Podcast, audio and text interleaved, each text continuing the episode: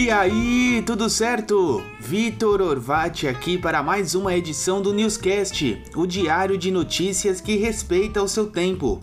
Hoje é terça-feira, dia 13 de abril de 2021 e mais um dia tá só começando por aqui.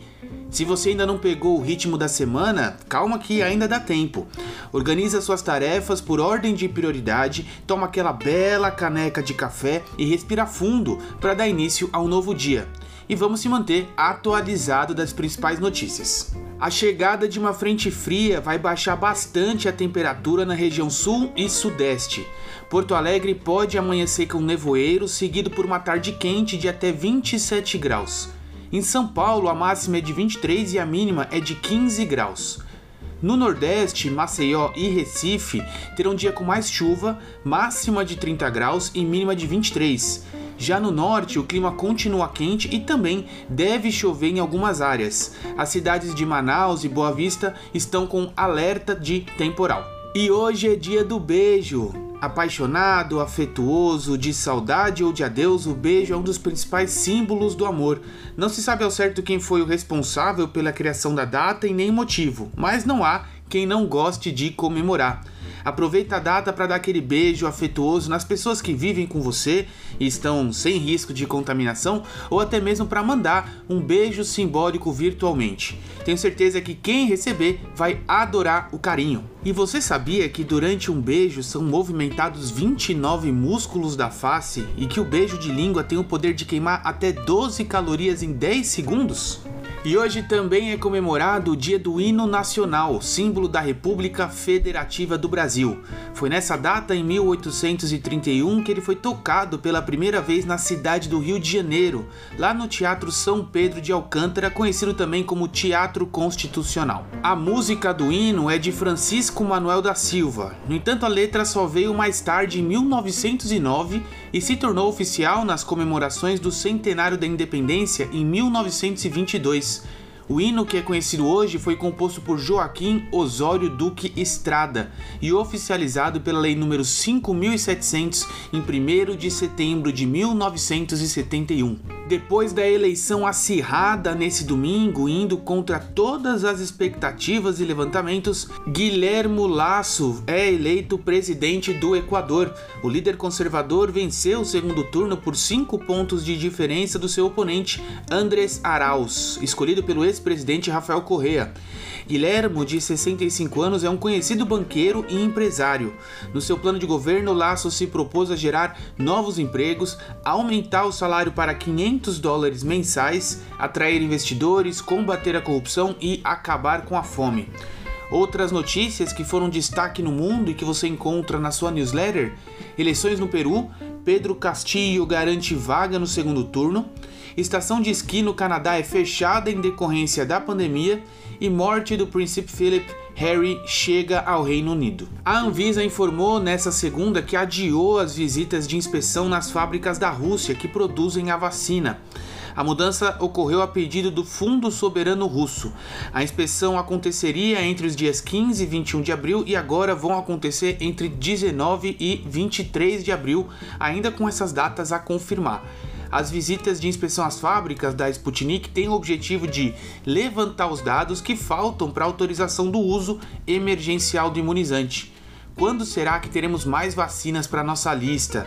O governo federal já assinou um contrato de compra de 10 milhões de unidades.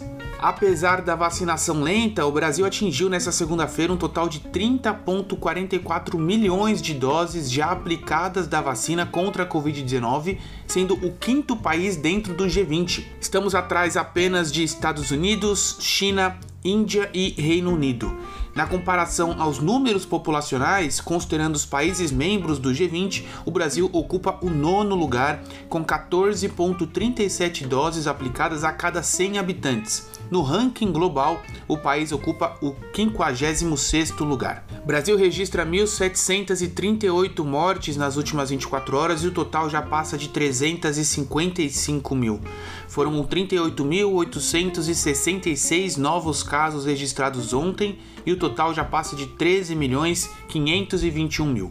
Outras notícias da sua newsletter: Instituto Butantan entrega mais um milhão e meio de doses da Coronavac e Índia é o país com mais casos da Covid-19. As novas regras da lei de trânsito estão valendo desde ontem, dia 12, em todo o território nacional.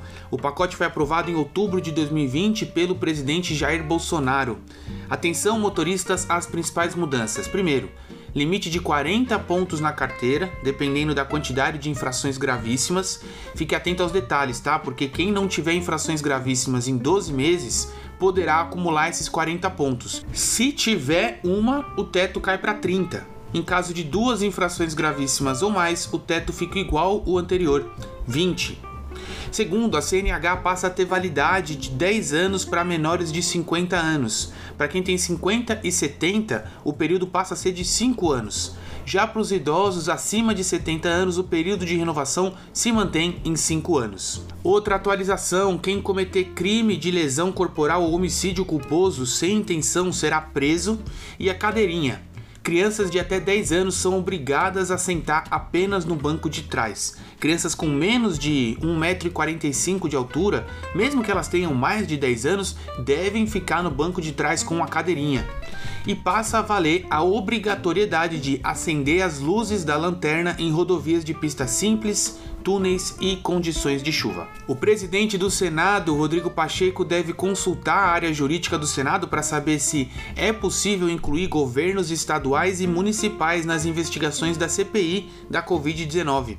A possibilidade da CPI investigar os chefes dos chefes dos executivos estaduais e municipais ganhou força depois da divulgação de uma conversa entre o presidente Jair Bolsonaro e o senador Jorge Cajuru Lá na sua newsletter você pode ver a conversa na íntegra.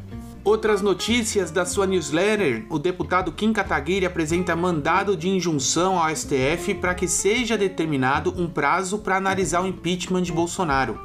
Presidentes da Câmara e do Senado pedem ajuda à ONU para antecipar a entrega de vacinas ao Brasil e CPI da Covid entenda a conversa de Bolsonaro e Cajuru. Enquanto isso, o prazo de entrega da declaração do Imposto de Renda 2021 foi adiado para 31 de maio, ante prazo anterior que terminava em 30 de abril. A prorrogação ocorre como forma de amenizar as dificuldades impostas pela pandemia. O cidadão que for pagar o imposto em débito automático desde a primeira cota deve fazer a solicitação até dia 10 de maio. De acordo com o relatório do Banco Central emitido na segunda, a taxa Selic deve subir para até 5,25 ao ano em dezembro de 2021 a expectativa do mercado para a próxima reunião do Copom é de uma alta de 0,75 pontos percentuais, elevando para 3,5% ao ano. O dólar fechou em alta de 0,84%, cotado a R$ 5,72, e o Ibovespa encerrou em alta de 0,97 a R$ 118.811. Mais de 236 mil beneficiários são incluídos na nova rodada do auxílio emergencial. Orçamento 2021, Felipe Salto diz que o orçamento não cabe no teto de gastos e diretor comercial de varejo do Banco do Brasil renuncia ao cargo. Todas essas notícias que você encontra na sua newsletter. Mudando de assunto, na manhã dessa segunda, um asteroide de cerca de 4 metros de diâmetro, mais ou menos o tamanho de uma van escolar, passou raspando pela Terra o GW4, como foi carinhosamente nomeado aí, chegou a apenas 26.200 quilômetros de distância do planeta. Isso é menos de um décimo da distância média entre a Lua e a Terra e o mais perto que os satélites em órbita conseguem chegar apesar de muito perto astronomicamente falando, não tem com que se preocupar, tá? Porque devido ao seu tamanho, ele seria desintegrado antes mesmo de chegar aqui no chão por conta do choque de calor que existe aí na entrada da nossa atmosfera. Fica para próxima. O Disney Plus, serviço de streaming que chegou no Brasil em 2020, já conquistou seu espaço com produções de marcas como Star Wars e Marvel. Mas se você é assinante, sabe que o Disney Plus tem muitas limitações, principalmente quanto aos conteúdos da recente aquisição a Fox. O Star Plus vai ser lançado separado na América Latina e vai contar com conteúdos mais adultos. Além de todo o conteúdo de filmes e séries, a plataforma também vai ter programação esportiva, ao vivo e sob demanda. A Star Plus deve chegar no Brasil em junho, mesmo mês do lançamento da HBO Max e da Warner Media. O preço, por outro lado, deve ser um pouquinho salgado, ainda mais se você já é assinante de outras plataformas. Apesar de não ter sido confirmado, o valor deve ficar em torno de 7 dólares e 50, mais ou menos 42 reais por mês. Para assinar o combo dos dois serviços, o valor deve ser de 51 reais. E como é que você poderia atingir resultados extraordinários focando em apenas uma coisa?